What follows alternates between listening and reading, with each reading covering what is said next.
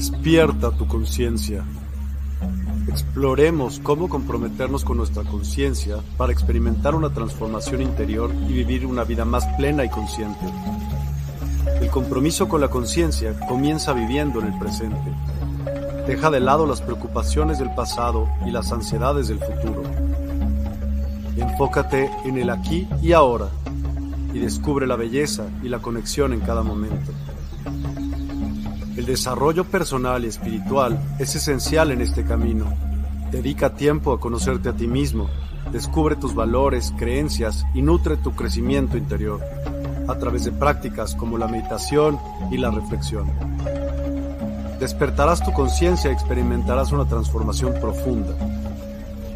El compromiso con la conciencia no se detiene en nosotros mismos, también implica conectarnos con nuestro entorno y con los demás. Cuidemos y respetemos a la naturaleza, establezcamos relaciones significativas, practiquemos la empatía y la compasión. Juntos podemos construir un mundo más consciente y equilibrado. Únete a nuestra comunidad en Despierta. Participa en nuestros programas en vivo, donde descubrirás enseñanzas inspiradoras, técnicas de meditación y conversaciones reveladoras. Síguenos en nuestras redes sociales para obtener contenido adicional y ser parte de nuestro movimiento de despertar de la conciencia. El compromiso con la conciencia es un viaje personal, pero juntos podemos construir una comunidad consciente y transformadora.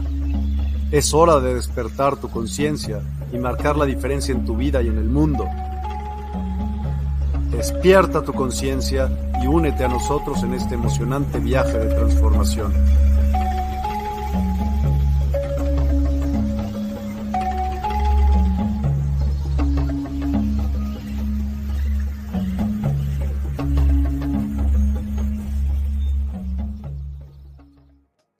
Hola, hola a todos y a todas. Muy, muy buenas noches. Hoy es miércoles 8 de noviembre y tenemos eh, ya un, buen rato de este lado de no ver a, nuestra invitada del día de hoy, que es Paola Reñero. ¿Cómo estás, Paola? Muy buenas noches, gracias por acompañarnos.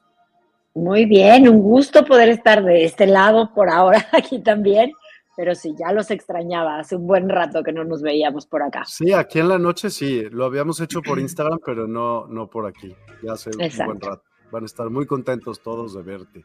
Y como todos los miércoles con Moni, bienvenida de nueva cuenta. ¿Cómo estás, Moni? Muchas gracias. Muy bien, honrada de estar aquí, feliz de poder aprender siempre algo tan, tan hermoso con nuestra invitada. Así que, de lujo. Buenísimo. Gracias. Pau, ya te la sabes, súper te la sabes. Necesito saber algo de ti. Pero, ¿qué te parece si nos cuentas el por qué eres tanatóloga? Ok, pues por primero, primero, por curiosidad, porque no la conocía. Y después por pánico. Eh, en realidad yo empecé por un proceso personal, una amiga me dijo, hay algo de tanatología.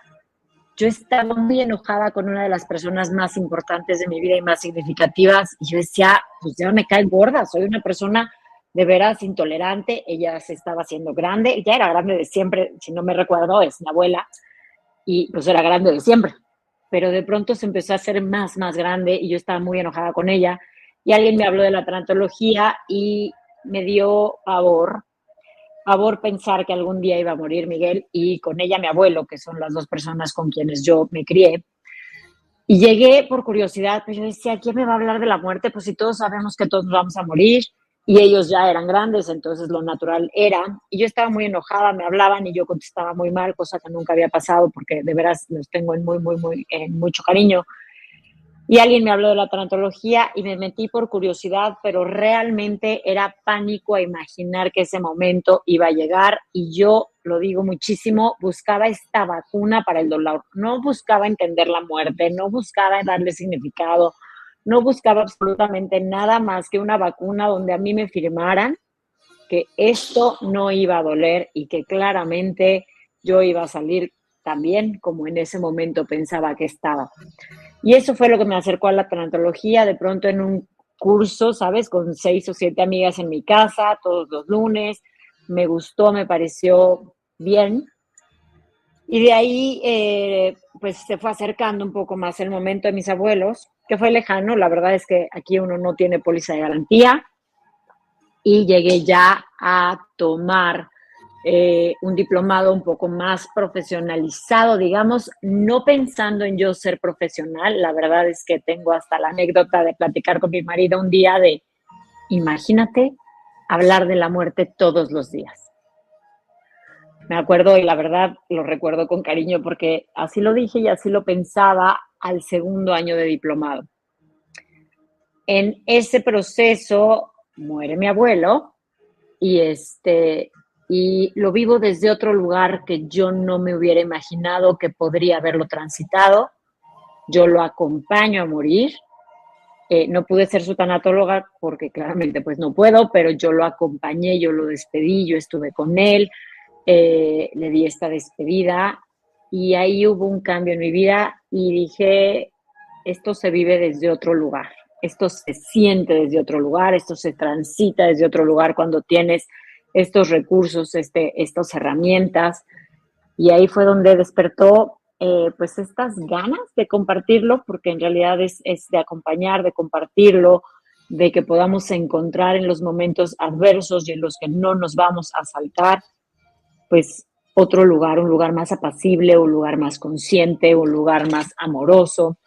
Y ahí fue, ahí fue. Llegué por curiosidad en algo totalmente informal, en un proceso personal, pero en realidad la, entrada inicial era una vacuna para que la futura pérdida, que además era la lógica, eh, ya había tenido pérdidas anteriores, que claramente no estaban ni siquiera cercanas a estar elaboradas ni resueltas, que, habían tenido que ver justamente con la muerte. Había tenido dos, eh, dos pérdidas de bebé, hoy bebés estrella, que yo invalidé, que yo como todo el mundo, porque se llaman pérdidas silientes, eh, o eh, no reconocidas o no validadas, porque como no lo conoces, el mundo te dice, pues no lo conociste, ¿no? y yo misma conmigo hice lo mismo, entonces estaban ahí activas, pero no revisadas. Y este proceso me permitió ir revisando y caminando todas mis pérdidas, e irlas acomodando en un lugar, pues creo que mucho más valioso, mucho más amoroso, lleno de significado. Y, y párame porque me sigo. Tú me conoces bien, entonces necesito que intervengas porque el monólogo me lo puedo echar. No, está muy bien, ok. Y dime algo, eh, tú vivías con tus abuelos, ¿no? Viví, viví con mis abuelos toda mi infancia, sí. Bueno, hasta que me casé, que fue a los 29 años. Ok. Ahora, dime algo, el bebé estrella, nunca había oído ese término, ¿así se dice un bebé que no nació? ¿Sí? Es correcto, es correcto. Bebé estrella y el bebé que nace después de un bebé estrella que, que que sí llega a la vida es, es, es un bebé arcoíris. ¿Y por qué se les pone esos términos? Pues el bebé estrella es este bebé que, nos guía desde el cielo, ¿no? Como es esta luz, porque claramente no hay una, una validación, ¿no? Es como una, pero si no lo conociste, pareciera que el amor solamente es, eh, es esto que vemos, es esto que sentimos, es esto que, tú tienes que demostrarme que estás para yo amarte. Y cuando tú estás embarazada, cuando hay un proyecto de vida, cuando hay sueños, hay esperanzas, hay un hombre, hay una, ¿no? Creamos todo un, mundo con este amor y a los hijos, bueno, pues los amamos, eh, pues no por los kilos que tienen, sino por el vínculo y la historia que crean con nosotros. Y este duelo, Miguel, es tan válido como para papás y para, para mamás. Eh, hay muchísimos números, ¿no? Que, no me gusta dar datos duros, pero, pero sucede y existen, que hay muchos más números de personas con pérdidas eh, gestacionales, perinatales o neonatales que no se dicen porque además hay una sensación de eh, soledad, ¿no? De esto solamente yo lo tengo que saber porque está invalidado, incluso los médicos, incluso, ¿no? Eso sí de, bueno, no te preocupes, estás muy joven, no se dañó la matriz, ya puedes tener otro, como si los hijos se, pudieran sustituir uno con otro y realmente es un duelo muy complejo, muy poco acompañado. Y bueno, eh, bebés arcoíris es porque viene a, dar luz y color después de este proceso tan eh, doloroso. Ok, no, pues eso, esa parte sí nunca la había escuchado, nunca, nunca, nunca. ¿Tú habías escuchado eso, Moni, de bebés arcoíris y bebés estrella? No, tampoco lo de los bebés estrella, no, pero me parece importantísimo, de, gran relevancia, porque, porque sí, como que en la sociedad eso se hace, se hace a un ladito, ay, secreto, no, no hables de eso, o incluso, ay, pobrecita, ¿no? Cuando es una experiencia también, ¿no? Así que sensacional saberlo. Qué bueno que pude aportar esta parte, porque sí, yo, yo incluso yo no, no hice absolutamente nada relacionado con ello. Se cayó en mi casa, este, ¿no? Es, no existió, no pasó, como esta sensación de culpa de por qué podría yo estar llorando si, si no los conocí.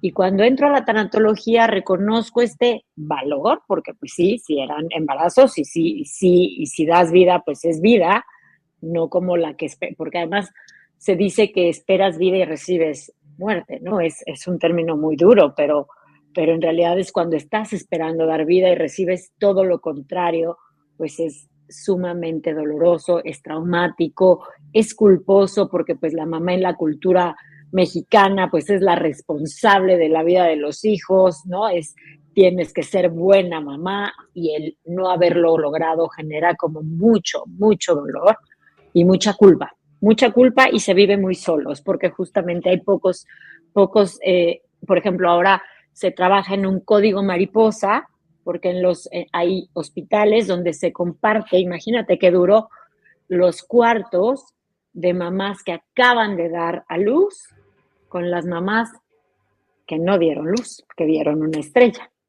Uh. Entonces era sumamente doloroso Claro, que te traigan al bebé y al lado, al lado nada, ¿no? Sí. Exacto. Y ahora se trabaja desde, desde el Senado y de otro lado, que es, ¿no? Se llama Código Mariposa para instituir en estos hospitales, pues, un lugar específico para las mamás con pérdida gestacional, neonatal o perinatal, que el perinatal es a pocos días de nacimiento, de tres a cuatro o cinco días de nacimiento, perinatal en el momento del parto o gestacional previo al parto. Entonces, acompañar a estas mamás, darle valor, por ejemplo, no te dejaban ver al bebé, ¿no? Le llamaban producto, el feto, ¿no? Hoy se permite tomar una foto, hacer huellitas de sus pies, este, tiene, lleva, es un proceso muy lento, desafortunadamente, pero ahí va y se está trabajando en ello también. Y yo descubro claramente que yo había tenido estas dos pérdidas, pues, invalidadas y perdidas en mi mapa, que de pronto pues eran dolorosas y que habían sido significativas y que finalmente pues impactan en mi sistema familiar, ¿no? Porque están, son y existen. No como quisiera, pero existen. Entonces, desde ahí pues la tanatología empezó a crear muchos, muchos cambios en mí y, y pues por eso estoy aquí. Pues qué bueno que crearon esos cambios en ti y que estés aquí. Así que muchas, muchas gracias por estar y pues nos viene perfecto esto que acabamos de platicar con el tema del día de hoy. Compañeros existenciales, nadie te pertenece. Es el apego que tenemos hacia las demás personas. Y claro, dices, mi hijo, mi esposa, mi amigo, mi papá, mi mamá. Pero, y entonces, platícame, ¿qué sugieres? O sea, ¿cómo, ¿qué sería mejor para poder procesar esto? Entonces, el, ¿cómo le dirías un amigo que yo tengo? Tal vez hacer, eh, o, claro, puedes decir mí porque está en mi sistema, en mi entorno, pero no desde este, este fondo o este claro sentido de me perteneces, ¿no? Mi hijo me pertenece, no, la verdad es que tengo que decirlo, eh, pues les damos la vida para que ellos vivan la suya. La pareja elige estar contigo. Tus padres te dan la vida para que tú la vivas, ¿no? Pero es esta, este asunto de todos me pertenecen. Mis papás, Y, más que el término, como les digamos, porque claramente hacer los míos es una señal de apego, sin duda, ¿no? Porque necesitamos sentir esta seguridad de que yo estoy y pertenezco a alguien. El hombre es, eh, pues, de tribu, biológicamente, ¿eh? No, no, no creas que porque se nos da la gana. O sea, a los, a los cavernícolas se les dijo, si tú estás solo, te mueres. Y entonces el cerebro, la mente, creó la necesidad de participar en un grupo. Por eso, biológicamente estamos diseñados a compartir, a pertenecer a una tribu. Pero con el tiempo nos fuimos haciendo como esta, esta garantía. Si yo te tengo y si estás en mi tribu, vas a pertenecer. O sea, ya esto es nuestra seguridad. Cuando a ti naciste de mamá, pues nos cortaron del cordón porque somos capaces de vivir de manera independiente en tribu, pero ya no somos parte de su cuerpo, somos parte de su vida, de su existencia. ¿Qué es esta la diferencia? Oye, pero eh, cuando te cortan el cordón umbilical, no eres capaz de vivir independiente o de valerte por ti mismo. ¿A qué te refieres entonces? Que ya no eres, ya no estás pegado a su cuerpo y, en realidad podríamos decir, necesitas a mamá, pero lo que necesitas es un tutor. Sí, cualquier persona que, ¿no? cualquier Exacto. Entonces, claramente, ¿no? Porque hay chiquitos que pierden a mamá cuando nacen. ¿no? Y hay, y hay mamás que pierden a un hijo. Claramente el dolor de perder a alguien tan cercano, pues nos hace sentir muy tristes, sentir que queremos morir, que esto no tiene sentido. Pero esta parte es como reconocer si podemos sobrevivir con una tribu. ¿No? No exactamente de las personas que necesitaríamos, pero aprendemos a sobrevivir porque es nuestro mecanismo para, somos supervivientes. Por eso a veces eh, en los suicidios cuesta tanto trabajo reconocer ¿no? que alguien se deje ir, porque alguien que está solo va a hacer y buscar todos los recursos para sobrevivir. Por eso nos cuesta tanto trabajo reconocer el cómo. Si en las peores condiciones buscamos la forma de sobrevivir porque somos, tenemos ese mecanismo de supervivencia no necesitaríamos a nadie en específico, que a eso me refiero, Moni, para sobrevivir. Claramente, lo ideal es este sistema familiar. Pero todos, absolutamente todos vamos a cumplir con un requisito para poder morir. Los tenis. Pues haber vivido, ¿no? Pues claro, obvio, a fuerza. ¿Cómo define la tanatología la relación entre la vida y la muerte? Pues en la misma oración. O sea, la tanatología te dice que es la ciencia de la vida que integra a la muerte. Ok, ok. ¿No? Está, está, está en la misma oración, en la misma definición, jamás como contrarias. O sea, por ejemplo, lo contrario a la muerte, Miguel, es el nacimiento, pero no es la vida. ¿Me explico? A veces decimos lo contrario a morir es vivir. En realidad no. Alguien que no vivió puede morir. ¿Cierto? El nacimiento es la puerta de entrada a la vida de existencia que tú y yo y que Moni conocemos, que tú, Moni y yo conocemos. Ese es el nacimiento, es la puerta de entrada. Llegamos a esta existencia humana, terrenal. Y la muerte, claramente, es la puerta de salida. Por eso sí son eh, contrarias. Pero la muerte y la vida están en el mismo renglón. No puede haber vida si no hay muerte, como no puede haber muerte si no hay vida. ¿Y cómo crees que cambiaría nuestra vida si cambiamos la percepción de aceptar la muerte como parte de, de la misma vida? Dijo, la cambiaría toda, absolutamente toda. No te voy a dar el nombre completo, pero te lo prometo que te lo voy a decir la próxima. Hay una población en Occidente de budistas, híjole, no, no, no, no voy a hacerla porque voy a decir algo que no está mal, pero lo acabo justo casi de, de escuchar hace no tanto, que hacen cinco meditaciones a la muerte. Están rankeados como el lugar más feliz. Algo que nos causa miedo, enojo, frustración es la resistencia a la realidad. Es como si te pelearas todos los días a que anocheciera. Anocheciera. ¿Me explico? Pero la salud, pero los accidentes, nos sentimos traicionados cuando hay un accidente, cuando alguien se enferma, cuando alguien muere, cuando no logro lo que quiero, cuando no. Es una traición. ¿Por? Pues porque te, das muchas cosas por hecho, damos muchas cosas por un hecho diario eh, y dices, ¿no? Mañana nos vemos. ¿Cuántas veces te ha pasado que le dices a una persona, mañana nos vemos y ya nunca llegó ese mañana? En verdad. Montón, montón, montón, montón, pero fíjate cómo lo dijiste, damos por hecho. Si yo hago conciencia de que la muerte existe, ¿qué va a pasar? Vivirías pues, diferente. Vivirías no voy a dar por hecho. más plenamente, la neta, aprovecharías más la vida de todos los días, aunque... Pero sí lo sabes. O sea, sí sabes que te vas a morir. Claro que sabes que te vas a morir. No. No piensas la en verdad, ello todo el día. ¿Para qué? ¿Por qué? ¿Para qué piensas en ello todo el día? Más bien, piensa lo que tienes que hacer ahorita y ya cuando estés ahí, el otro día yo pensaba, ¿no? A ver, ¿qué pasaría? Neta. Y, pero no con la muerte, y sí, pero vamos a decir, a ver, llega, piénsalo como de esta magnitud de tontería que yo estaba pensando, pero vamos a pensarlo así, porque tengo que ser sincero, yo lo estaba pensando así.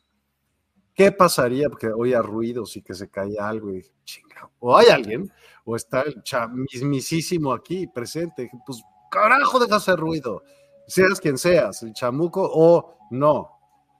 Dije, ¿y qué pasaría, no? Si se te deja venir y entonces ese cuate o esa entidad viviría en otra, en otra dimensión. Te irías a esa dimensión, o sea, o te llevaría a esa dimensión. ¿Y qué? ¿Y qué pasaría? Pues, o sea, en algún momento también se acabaría la tortura, ¿no? Pues también se debería de hartar, porque, ¿no? Sí, hombre, o sea, a lo que voy es, todo siempre va a cambiar. Así sea la muerte, el estado de la muerte y la conciencia que se tenga en la muerte en algún momento también va a cambiar esa conciencia. Todo cambia. y a todo te acostumbras. Pero a todo nos resistimos también. 100%. A ver, ahora dime, ¿cómo soltar? ¿Cómo soltar? Eso, a ver, un tanatólogo me ayudaría a Sí, pues sí, a soltar es, eh, a mi familiar o a mi persona querida, no, no es eso. Asimilar. A integrar, a integrar y resignificar. A resignificar, somos entes de significados. ¿Qué significa mi mamá? Pues mi seguridad, el amor, la comida, el abrazo, ¿no? Este, este, lo que se haya significado, lo que signifique para mí. ¿Qué hace el tanatólogo? Te acompaña a darle un nuevo significado desde esta conciencia, lugar, espacio, creencia, porque todas al final son creencias, todas, a las todas las respeto y por supuesto estoy cheque en la que sea, porque todas son creencias. Nadie ha ido y te ha dicho, ¿qué crees? Y después de esto va a pasar. Todo lo creemos, quédate con la que te acomode pero, o con la que te haga sentido, que eso es en realidad lo que yo creo. Pero lo que hace el tanatólogo es te acompaña en todas estas emociones, porque la ausencia duele, porque, hay que, porque tu mundo se descompone, se, eh, se desorganiza, hay vacíos, hay espacios que tú no estabas listo para reconocer, que tú no querías, que no estás habilitado. Y hablo desde los financieros, desde la cocina, desde los emocionales, desde todos estos significados que a veces decimos, bueno, se murió, ya no está.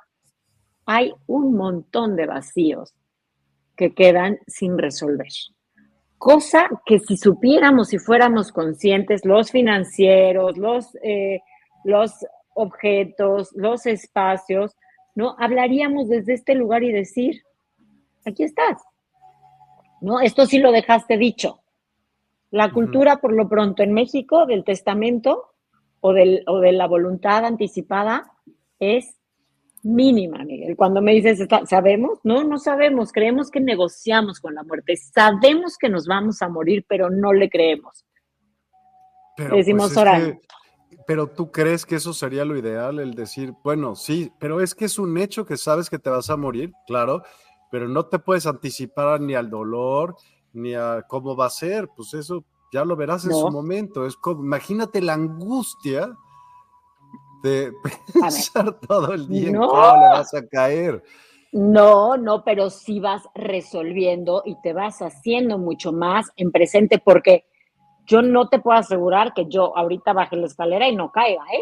Pero no, o sea, pero tengo, o sea, di los abrazos que he dado, no me quedo con un pendiente dicho, no me quedo, o sea, es, a eso se trata, no decir, me voy a morir, me voy a morir, porque además, bien decía Yalom, la muerte como el sol.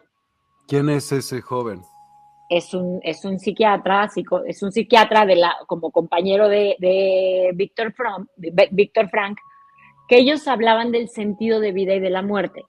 Víctor Frank decía, el sentido de la vida se descubre. Todos tenemos un sentido que descubrir. Y Yalom decía, se construye. Con los dos estoy perfectamente de acuerdo.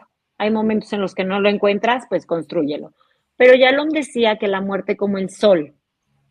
Sabes que ahí estás, que ahí está, pero no la ves directamente 24/7 porque te nubla la mirada. Yo me dedico a hablar de la muerte, Miguel. No me despierto todos los días y digo, hoy me puedo morir.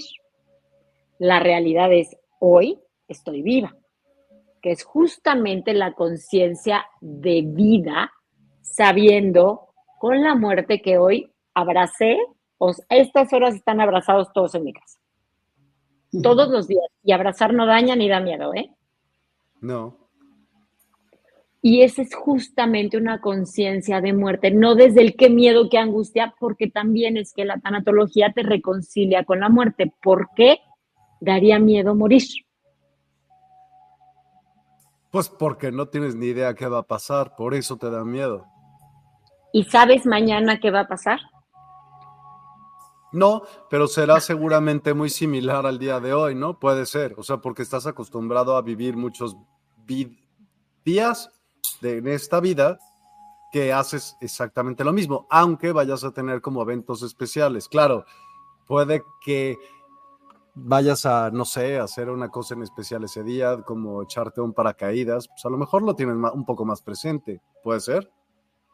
Pero ningún día es igual y ninguno es cierto. Somos seres de certezas. Sí. ¿No? E, esto es lo que es cierto. Moni, me encanta que levantas mano. Oye, es que eh, esta reflexión, a ver qué, qué opinan ustedes y todos los que nos honran con su presencia. Porque dices, hoy di los abrazos. De, todos en mi casa hoy ya están abrazados. Ya les dije te quiero, goza papache, etcétera. Pero, ¿qué pasa en el otro caso? Cuando no están abrazados, no les dije cómo me siento y además me enojé y le dije, les canté las 40, como dicen en España, le dije de lo que se iba a morir y sí, al otro día ya, ya no está. Y entonces esas energías, ¿no? Quizá esa almita se va con esa sensación y yo también me quedo diciendo, no era para tanto quizá, ¿no? Cuéntanos de eso. Yo qué, qué pienso, bueno, desde Elizabeth Kubler-Ross entramos a otra conciencia donde reconocemos la muerte sin estos temas emocionales. El alma no se lleva el enojo porque esto es terrenal. Todas las emociones están creadas en la coco, ¿no? Y entonces, cuando llegamos a este lugar, Moni, llegamos a una, esto es desde Elizabeth Kubler-Ross, llegamos a una conciencia diferente, donde nos llevamos lo vivido, el amor, el perdón, estas cosas que creamos en vida, que es el vínculo. Cuando muere alguien, no sé si se han dado cuenta, se siente un vacío en el cuerpo. No cuando se muere, ¿no? Alguien que no es significativo en nuestra vida. Yo siempre he creído, esto es mío, ¿eh? No, es, no, no está escrito en ningún libro hasta que yo escriba el mío, que ese es nuestro pacto. A mí no, me, no, se, no siento este vacío por cualquier persona que muere, pero ese vacío se siente muy cerca del corazón. Y yo creo que justamente es ese pacto donde cerramos este vínculo, que es diferente a apego, este vínculo donde sí se creó el amor. Yo no he sentido este, este vacío con alguien que no conozco, ¿no? O sea, puedo sentir. Entonces, siento y creo que ese es nuestro pacto. Ahí quedó. Ahora, las emociones, Moni, justamente creo que al ser tan terrenales, porque las almas se llevan energía, pero las emociones, las culpas, los enojos, el me hiciste, me dijiste, me quitaste, me robaste, son creaciones terrenales.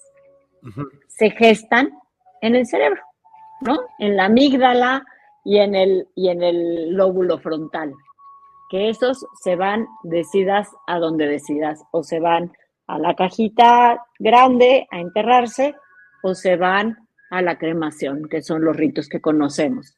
Pero creo que el alma no elabora estas circunstancias terrenales. Yo no pienso que las almas lleven reloj, ni lleven calendario, ni tampoco se lleven rencores. Eso creo yo porque reconozco las emociones de la creación humana.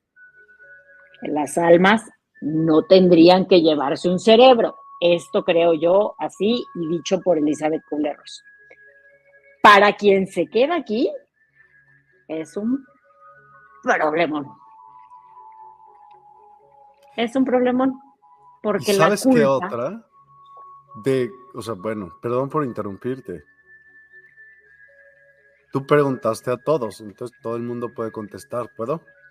Yo lo que creo, Moni, es. O sea, has estado en algún lugar que dices, ya valió. Sí me explico, ¿no? Y en lo último que piensas es en alguien más. O sea, en de, me peleé con Chuchito. Yo, me vale madre, Chuchito, ahorita me vale todo, me tengo que salir adelante. O sea, porque lo estás viendo muy cerquita. Me explico el momento de, de no existir aquí. Es correcto. Si me dejas complementar, tuve la oportunidad de acompañar a personas que habían salido de intubación en pandemia y la familia decía, es que ha de pensar que estamos súper preocupados. Lo dices y así es. Nuestro instinto de supervivencia, yo les decía, ¿y qué pensabas de la familia? Pues en ese momento pensaba en sobrevivir. familia, sí. Claro, ¿no? Y, pero es esta sensación de me pertenece, tendría que haber pensado en mí, tendría que haberle dicho, te... la verdad, de pronto no es, o sea, en ese momento te estás afrontando, y esto qué importante, Moni, porque la muerte es un proceso propio, que a veces los del entorno lo queremos hacer nuestro, pero el que está muriendo está en un proceso único, que además merecería absolutamente toda nuestra dejadez, por decirlo en una pésima palabra, pero nuestro eh, reconocimiento para dárselo a él. Creemos que justamente está pensando en nosotros, que probablemente eh, está pensando que vamos a comer mañana. Por eso es tan importante en un acompañamiento decirle, es tu proceso, porque además es único en la vida. No hay dos oportunidades para hacerlo. Darle este regalo de, ve, nosotros vamos a estar bien, se recomienda muchísimo y a veces le decimos, no, no tienes que luchar, resiste. Imagínate la resistencia ante un cuerpo cansado, enfermo, eh, que ya, ya está en su proceso, que puedo decir sagrado, ¿eh? Entonces a veces nos cargamos con estas cosas terrenales, estas emociones, esto que te dije, que no te dije, yo creo que ellos entran a otra conciencia donde lo que nosotros hicimos o no hicimos ya están en un lugar seguro. Nosotros tendremos que elaborar que lo que dijimos y lo que hicimos, pues lo hicimos desde un lugar terrenal y en esta vida seguimos aprendiendo hasta el día que entregamos las pantuflas. Somos humanos y eso nos diferencia de otros seres de luz, de seres iluminados, ¿no? Nosotros somos humanos y seguimos aprendiendo y seguimos reconociendo el camino y no tenemos ese poder. O sea, no tengo casos, muchos casos más de los que me gustaría, donde en un enojo le deseé la muerte. Sí. Y murió. Y son elaboraciones de casos, o sea, muy complejas, porque de pronto creemos que tenemos ese poder. Imagínate cuántas personas estaríamos eliminando por semana. Pues sí, sí, no llegamos a esto. Somos solamente humanos con poderes energéticos valiosos, con una capacidad de amar espectacular, también con una posibilidad de, destruir importante, porque también lo estamos eh, aprendiendo a hacer ¿no? y a reconocer pero es esto, porque creemos que todo nos pertenece. Y somos ante la existencia humana, ¿no? Ante la existencia, pues somos chiquilines. Dale.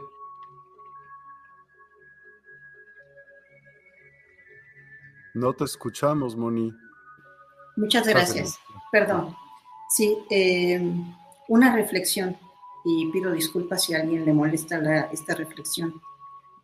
Tomando como base lo que dijiste, Pau, de que el proceso, este proceso de muerte le pertenece a la persona que lo está viviendo, es común en, unas culturas, en, en, cuestión a la cultura idiosincrasia mexicana, es común que cuando alguien sabes que está ya partiendo, que está muy grave, que, va a fallecer, es común que, se diga, oye, vamos a hacerle una oración, vamos a orar, vamos a pedirle a Dios que no se vaya, que no se muera, que lo salve. Entonces, eh, científicamente y moralmente, como quieres decirlo, le pertenece, ¿no? Su proceso. ¿De qué manera podríamos nosotros interferir o estar interfiriendo en ese proceso, cuando estás con esa energía y cuando estás pidiendo y que no se vaya y todo esto. ¿Qué opinas de, esa, esta situación? Pues desde esta humilde silla, Moni, cuando tienen que partir, oremos, pidamos, hagamos, van a, van a morir. O sea, y acompañar desde este eh, un poco esta parte, como si acompañaras, es como pedirle a una embarazada que no naciera el bebé, ¿sabes? Vamos a orar para que no nazca todavía porque no es su fecha. Son procesos tan naturales, tan humanos, tan nuestros, regalarle esta posibilidad de acompañarlo, escucharlo, de verdad, eh, sé, y a veces me dicen, es que me tocó verlo morir, muy duro, pero es un privilegio. Exacto. Es como ver nacer un bebé. Acompañar, ser lo último que sus ojos vean, esas manos que sean las últimas que toque. O sea, es un proceso privilegiado, creo yo, desde este lugar de la tanatología, Miguel, te estoy viendo los ojos, pero, es, es, este reconocimiento de la vida y la muerte, ¿ves? Y es cuando la haces real, cuando reconoces que va a pasar. Es porque no nos gustaría ver anochecer, porque ya sabemos que es natural, porque eso pasa todas las noches, porque lo damos por hecho, porque es así. Pero es la oscuridad. Dijiste, no sabemos qué pasa después de la muerte. ¿Qué quieres que pase?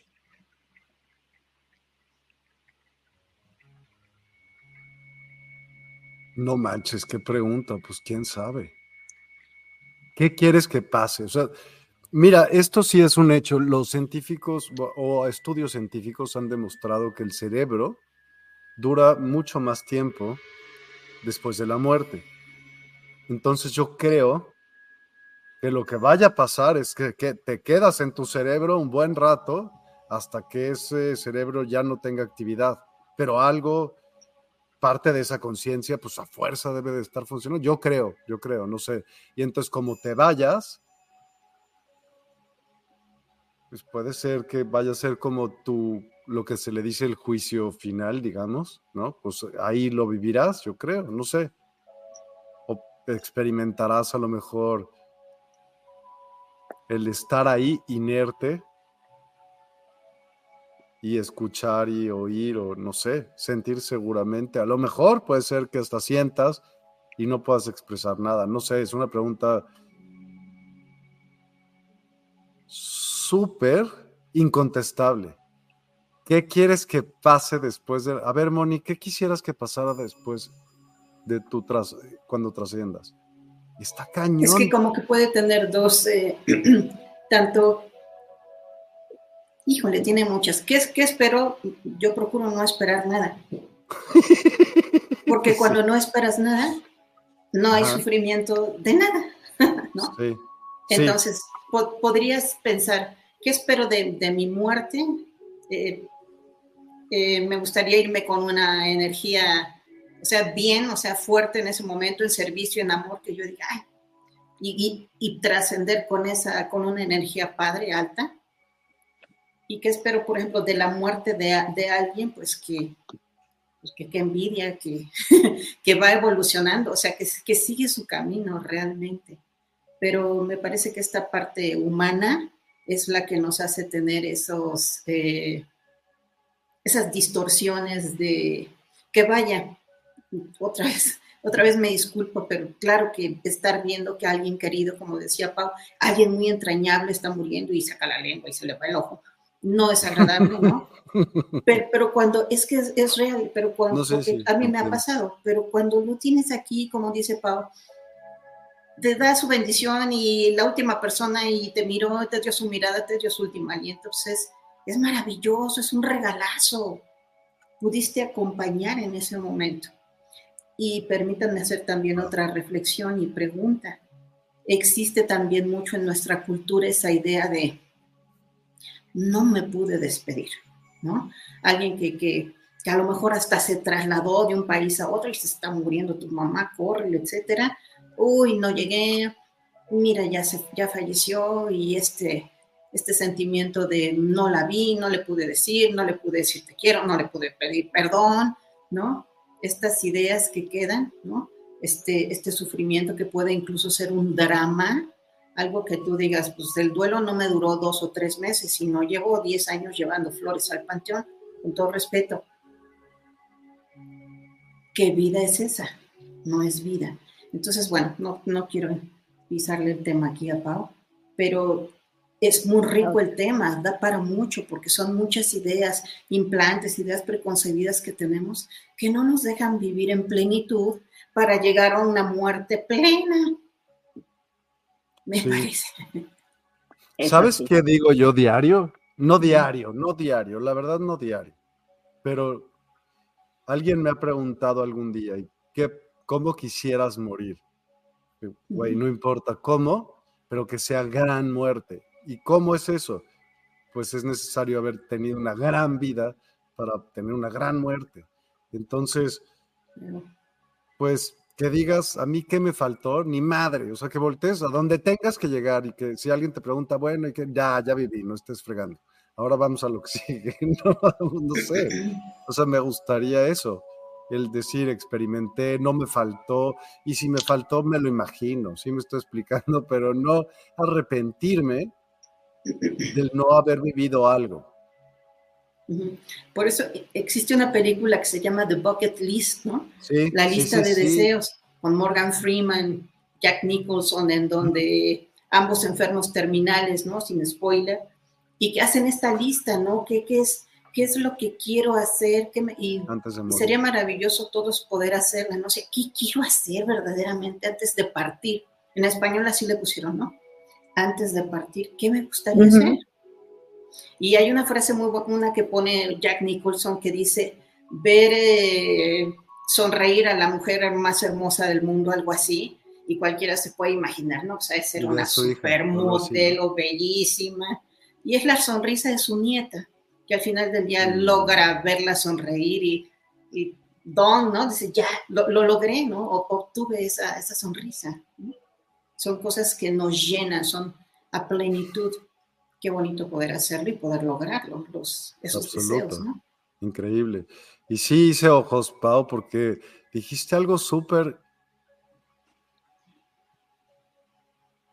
No sé si sea lo más bonito, a lo mejor fue lo más bonito para esa persona, pero para uno no es bonito, es pinchisísimo, es cuando se va la vida de alguien y lo ves, es como la de un pescado, cuando has sacado un pescado del mar, nunca lo has sacado, lo has visto, salen con colores así divinos y en el instante se empiezan a poner turbios, igualito le pasa a los ojos, no sé, se ve horrible, no sé, a mí no me... Bueno, me acordé, por eso hice esos ojos.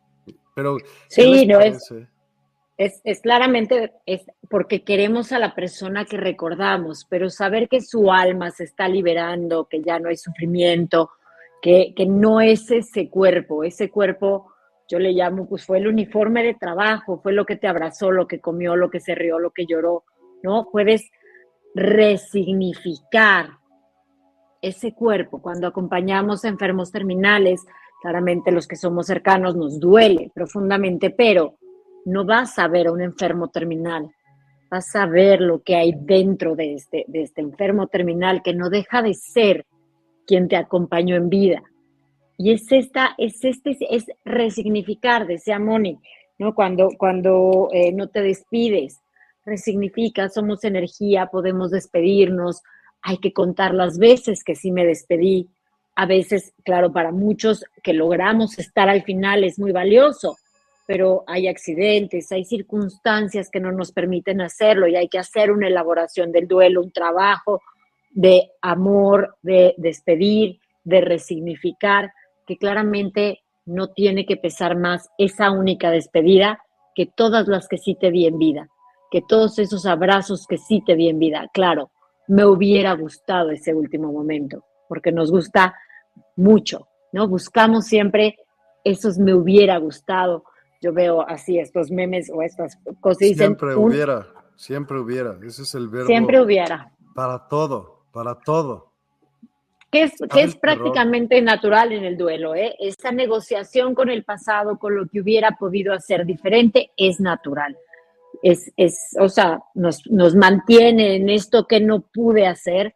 Si lo podemos transferir a un aprendizaje es muy valioso. Si se queda como una culpa y una insuficiencia, son estos duelos eternos, estos duelos rumiantes, estos duelos complejos, ¿no? que claramente pues no podemos cambiar el pasado, pero si lo puedo convertir en un aprendizaje, en este amor de lo que sí hice, ¿no? Sacudir este hubiera y qué sí pude hacer y qué sí pude darte y qué cuántos besos sí te di.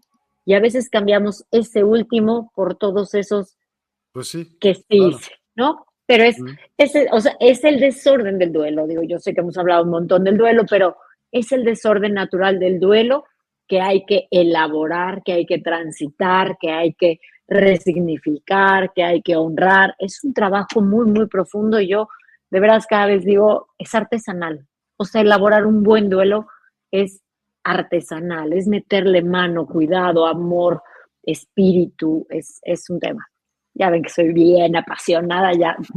mira.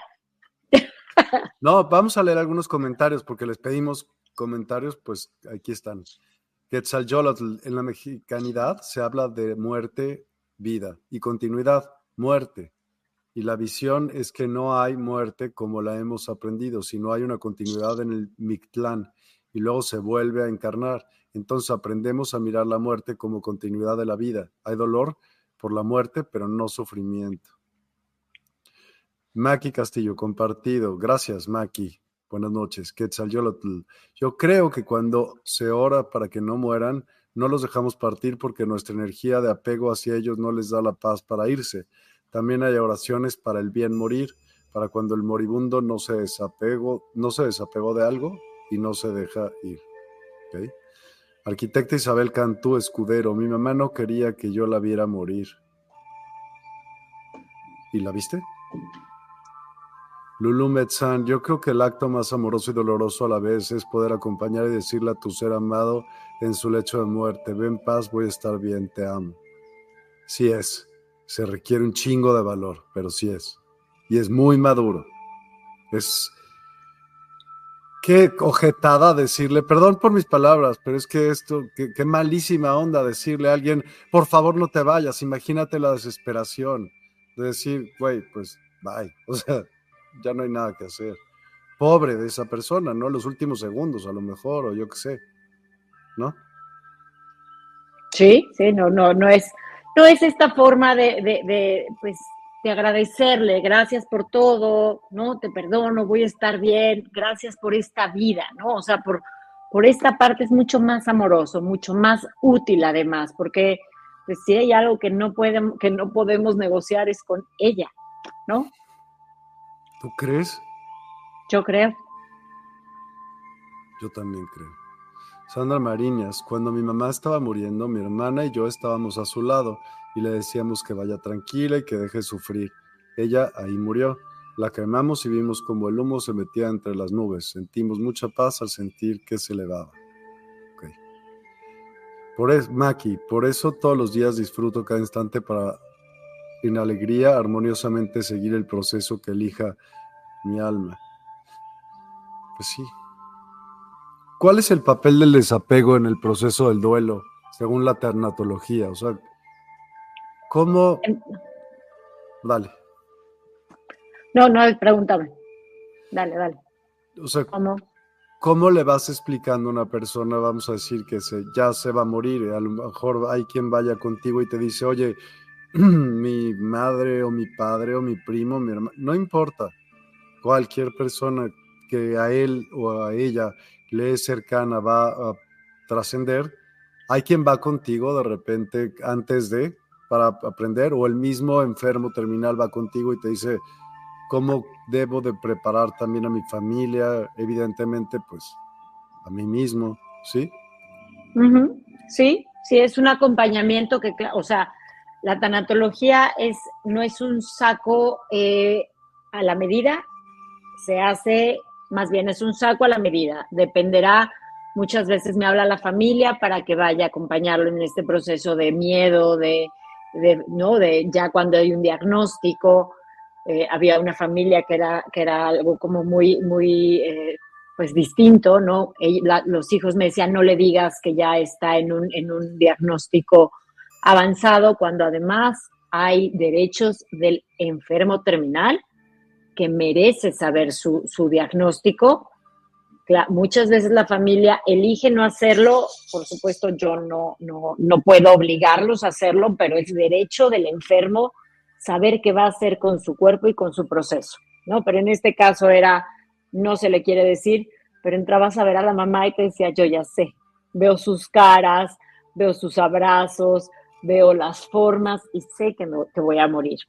Entonces, y con ella hice el acompañamiento justamente que es, la tanatología es llegar a este lugar de dejar de pelear con la realidad. Cuando estoy muriendo, poder encontrar, hacer un proceso digno y lo más apacible eh, posible, Miguel. Reconocer, por ejemplo, eh, dónde quieres morir, si en casa, en un hospital, el tanatólogo está habilitado para poder eh, resolver estos problemas que cuando tú estás en este proceso como familiar o enfermo, no puedes negociar, no quieres hablar con la enfermera de que por favor apague la luz. Vamos, es un acompañamiento. La parte médica corresponde a los médicos y nosotros lo que hacemos es ayudar a despejar de, eh, eh, dudas, a dar un poco más crear un ambiente un poco más apacible para que la familia pueda hablar. Muchas veces cuando alguien está muriendo está diciendo, cuando yo muera, y este dolor nos dice, no, no, ni lo digas, ni lo menciones, tú no vas a morir y ya estamos en una etapa avanzada, es darles este espacio, es darles este acompañamiento, eh, eh, cumplir, digamos, estas, formas que tal vez el enfermo terminal no puede, no puede hablar con la familia. Eh, regular la luz, estas cosas que la verdad pues no somos expertos porque estamos perdiendo a nuestro familiar, no nos dedicamos a esto, entonces de pronto este es el trabajo del tanatólogo, ir dándole su proceso a cada quien, el proceso de muerte a quien está muriendo y el de dolor a quien está doliendo, pero tratar de dar los recursos más eh, accesibles para ese momento. No convencemos en creencias, no obligamos a creer lo que no, no creen, ¿no? Si acaso damos alguna perspectiva, estos miedos de qué va a pasar, ¿qué quieres que pase? Porque al final va a pasar lo que tenga que pasar. Si te da más paz, yo digo, cree lo que a ti te dé paz. ¿Quién te va a decir que no? ¿No? Si yo creo que voy a llegar a la playa donde siempre quise vivir y eso me da paz y eso le da paz a mis hijos, ¿por qué no? Claro, sí, totalmente. ¿Por qué no? ¿No? Porque todos estamos en esto. O sea, al final, ya cuando llegue, pues ya veré qué pasa y diré, ay, no, qué babas, ni estaba cerca. Pero en ese momento ya me encargo. Y esto es un poco aquí y ahora, ¿qué sí puedo resolver? ¿Cómo, ¿Cómo podemos prepararnos para enfrentar nuestra propia muerte? Lo dijiste muy bien, viviendo plenamente. Es así,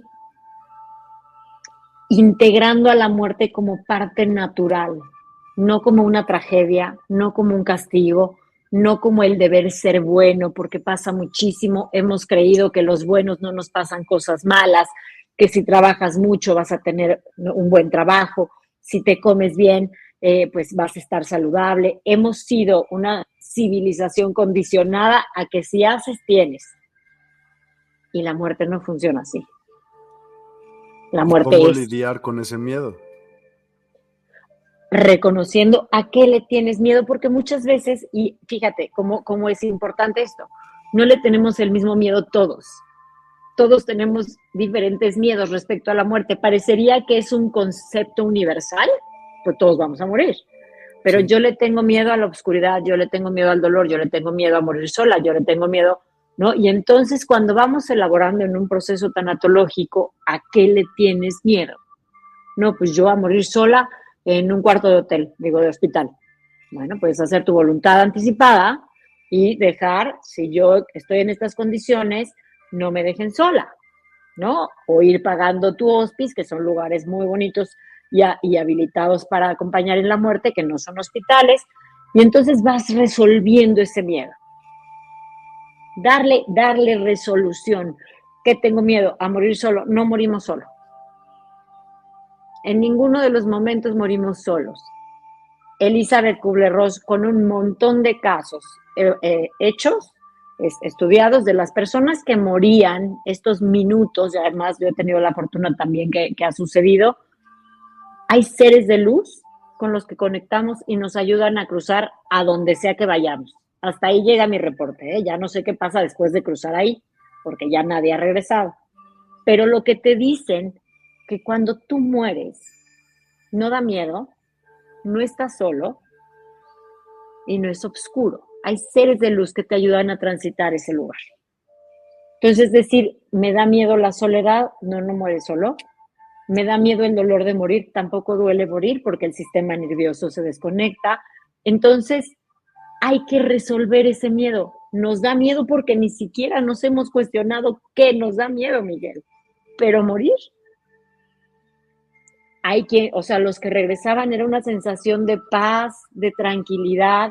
Quienes iban enfermos por alguna enfermedad eh, importante sentían la liberación y se veían completos en su cuerpo.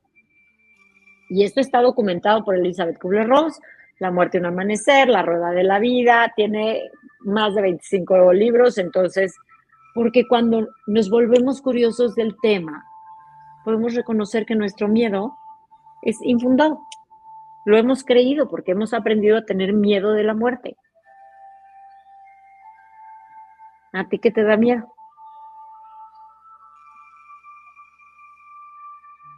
No lo voy ni a decir. ¿Cómo ves? Por, ok. Pero no es mi propia muerte. No. Si no es la mía, es la de alguien más. ¿Ok? Ok. Me da miedo experimentar ese dolor, realmente, no que vaya a pasar. Pero me da miedo, me da miedo.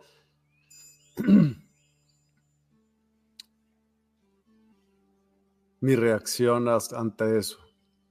Eso, para ser específico, creo que eso es a lo que me daría miedo. ¿Se llama duelo? No, no se llama todavía, nunca, no se va a llamar.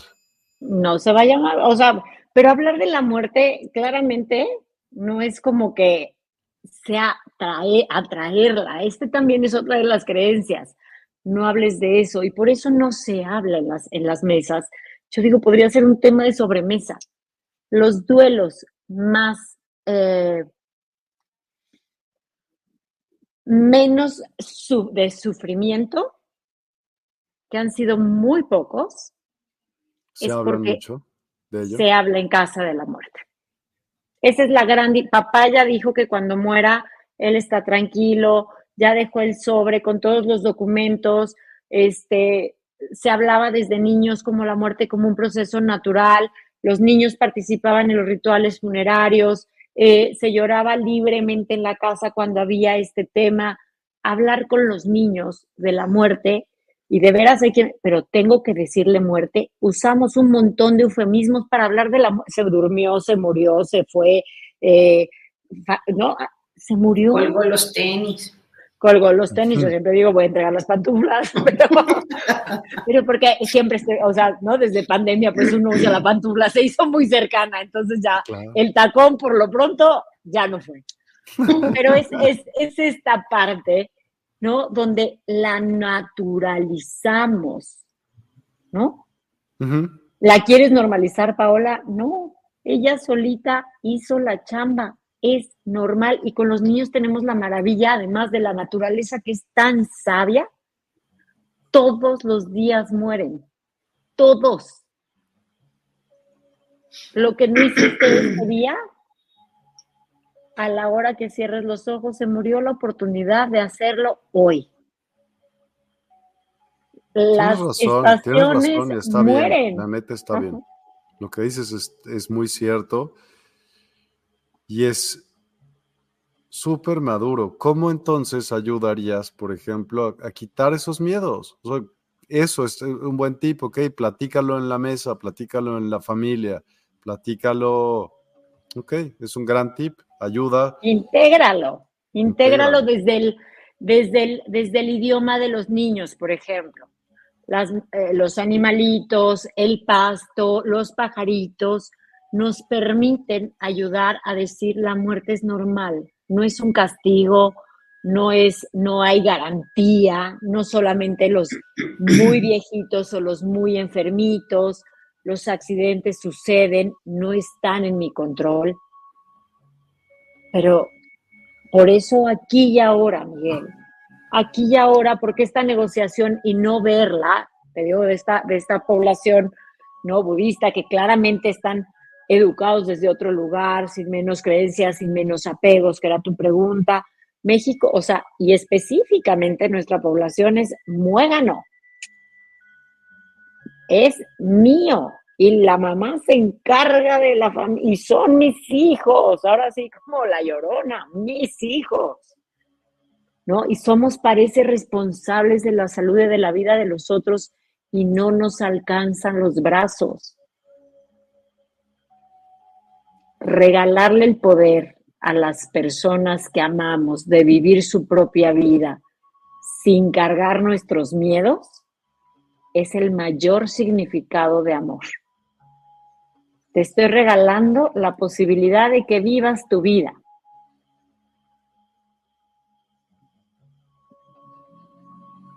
Mi miedo es mío y yo lo resuelvo. Es súper maduro decir eso también. Cuando tú dices resignificar, ¿no? Es un proceso ¿Cómo es este proceso de resignificar la muerte de una persona, de un ser querido?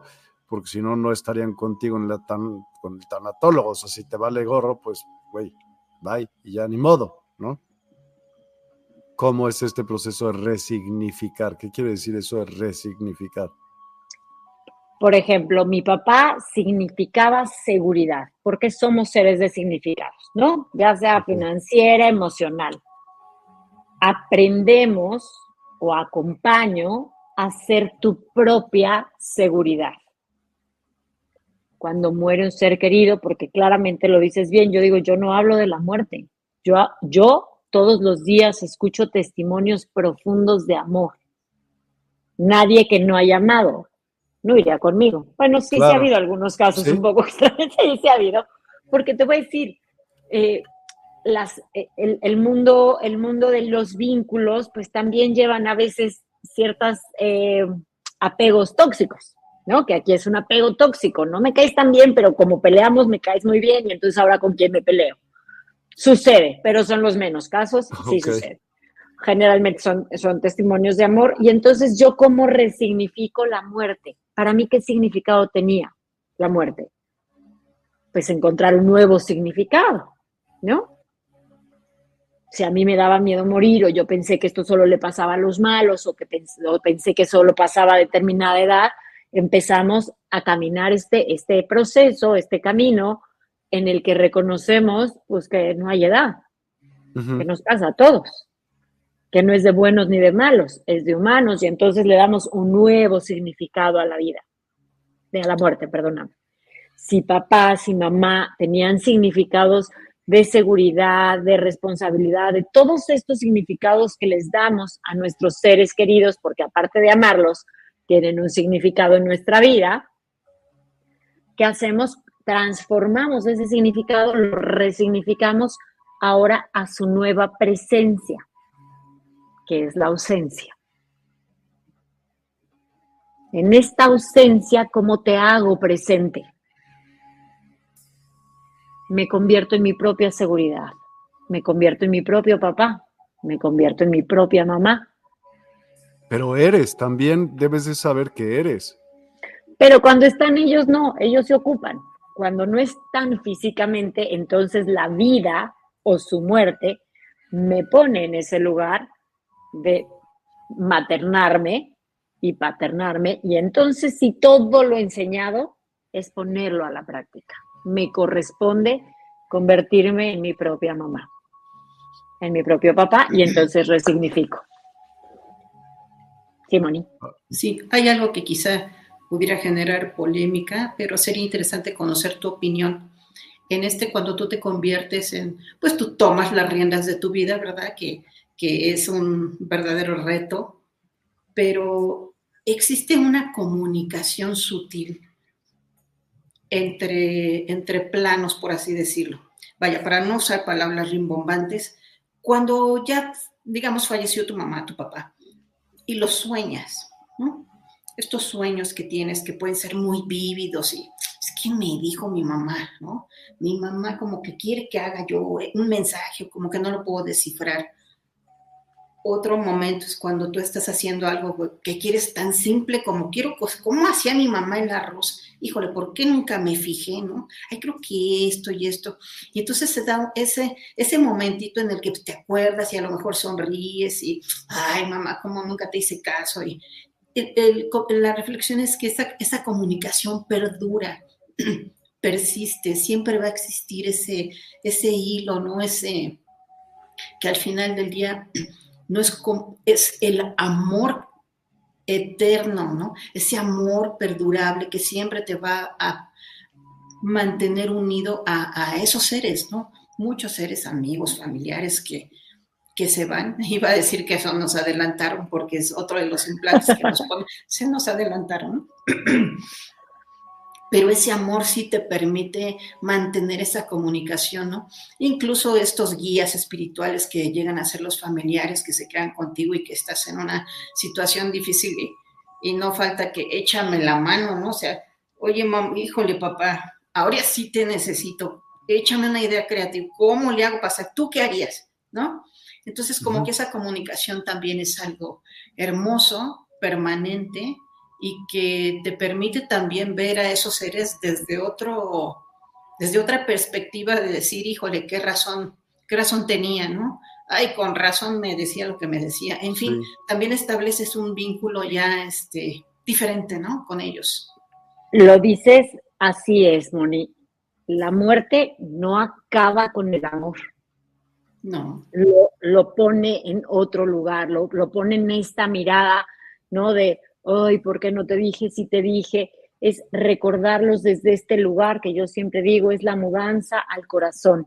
La muerte tendrá los poderes que tenga, pero acabar o trastocar el amor a un ser querido, que además ese nunca será el trabajo de un acompañamiento tanatológico, es realmente reconocer ese amor que muchas veces, y yo creo que nos tocó, digo, creo que son más jóvenes que yo, pero, pero que nos tocó, ¿no? Que no se hablaba. Si alguien moría en casa, mi abuela tenía 19 hermanos y no se volvían a mencionar.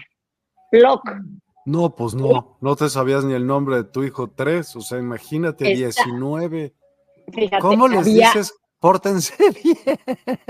No, claro, la abuela los dejó muy rápido porque no, su mamá igual se ven. Pero imagínate, fíjate cómo antes la muerte estaba mucho más integrada, Miguel, porque es cierto, esos velorios eran en casa. Era muy común, mucho más común de lo que creemos la muerte de los hijos. En este caso de mi abuela, que eran 19, había dos María Luisas, María Luisa primera y María Luisa segunda, porque la chiquita, ¿no? Entonces, era, estaba mucho más integrada en esos momentos, pero desde este lugar de se acabó, ya no se menciona, ¿no? Murió, había una libretita con los nombres de los, ¿no? Y tenían su crucecita y sus 18, 16 vivos. Pero era más eh, natural, era más normal tener esta, esta comunicación de muerte, pero también es cierto que no se hablaba. Para que no me duela, no se menciona, cosa que hoy reconocemos desde el duelo que es muy valioso. Las personas queremos recordar a nuestros seres queridos, queremos hablar, queremos mencionar, queremos que nos digan, ¿te acuerdas ese día que hizo tu abuela, que hizo tu abuelo, que hizo tu mamá, que hizo, no? O el día que vi a tu papá, que me abrazó, son cosas que necesitamos dentro de un proceso, ser mencionados, no ser olvidados, ser recordados desde este vínculo amoroso, porque muchas veces como que decimos, no, no lo hables, le va a doler, no, ya le duele, eso te lo afirmo. Ya le duele, tú no le vas a hacer que le recuerde, ya se acuerda y ya le duele. Y otra, otra cosa que también es, es interesante es cuando eh, una experiencia me tocó ir a una de visita a una casa y así había varias recámaras y me dicen, te vas a ir a dormir a un, lugar en donde no había cama, era en el piso, ¿no? Y yo dije, qué mala onda si ahí hay una habitación, ¿no? Incluso abrí la puertita y dije, está todo dar, tiene hasta las muñecas en la cama y dije, pues de aquí, de aquí soy, no tuve empacho en preguntar, oye, pues, ¿y alguien se va a quedar en esa recámara? No, no, no, esa es la recámara de la nena. Digo, sí, pero no está la, nena. ¿Dónde está la nena? no, shh. que arriba, hay otro piso arriba. Shh. Ah, le digo, ya se murió. Le claro, digo, bueno, no menciona. Por eso, si no va a ocupar la cama, ya, casi, casi, no seas impertinente. Es la recámara de la nena, está intocable, si puede, está, perdón, ¿cómo se dice? está, vaya, tal como la, intacta. está intacta, las muñecas, no hay un gran gramito de polvo, o sea, todo está como lo dejó. Y así va a estar siempre. Entonces dices, igual, muy, muy respetable, pero avancemos, ¿no? Es una reflexión, salvo, salvo tu mejor opinión, ¿no? Avancemos, o sea, aire a eso, eh, y, al contrario, con ese amor, ¿no? Sí, la nena, uff, cuánto amor nos dio, lo que pasó, etc. Ya no lo necesita, claro, la nena ya no lo necesita, está en un lugar seguro donde estas cosas terrenales ya no lo necesitan y a veces cuando es tan eh, duro, tan difícil, eh, creemos que eso es lo único que nos queda. ¿Sabes? El lugar de ese gran amor del que hablas, Moni, es encontrar ese amor de las personas porque tú imagínate que todos nuestros vínculos vinieran a decirnos o a dejarnos tristes. a dejarnos con dolor, porque todos, se, o sea, todos morimos. Todos se van a ir. Exacto. Entonces, nosotros mismos, si yo no quisiera dejar a los míos en un duelo eterno, en esta sensación de ¿qué vamos a hacer? Como les digo, si van a llorar lo que tengan que llorar.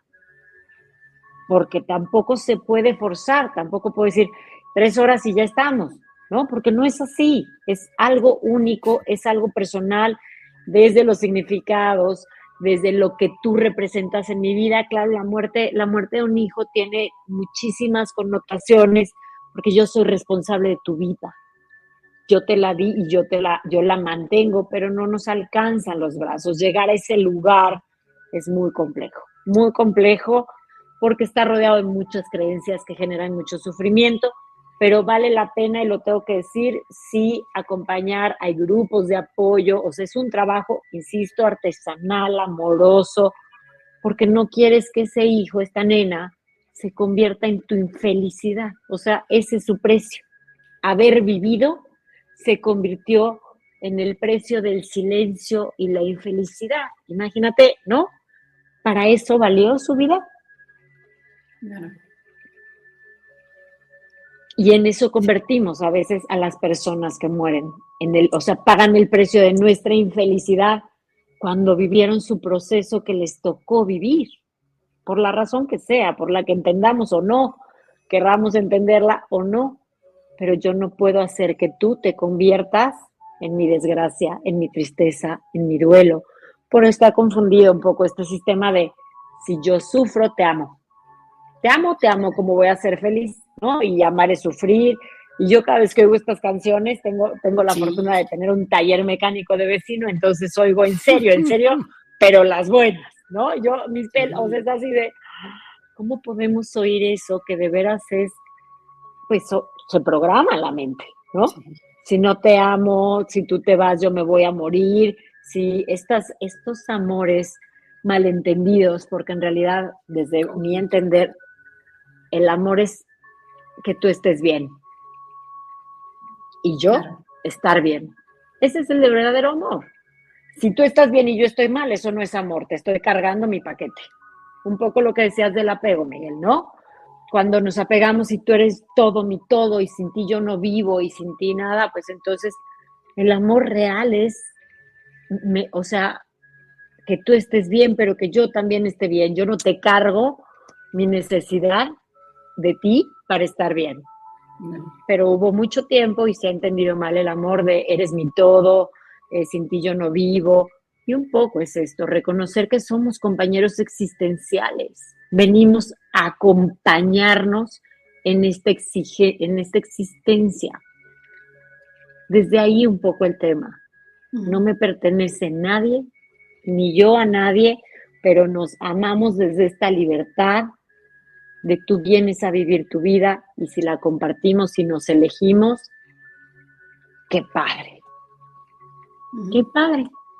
Pero yo no te voy a hacer responsable de mi dolor. Ni de mi felicidad. Ni de mi felicidad, exacto. Y mucho menos con un tema como la muerte, ¿no? Que además nadie lo pudo haber negociado.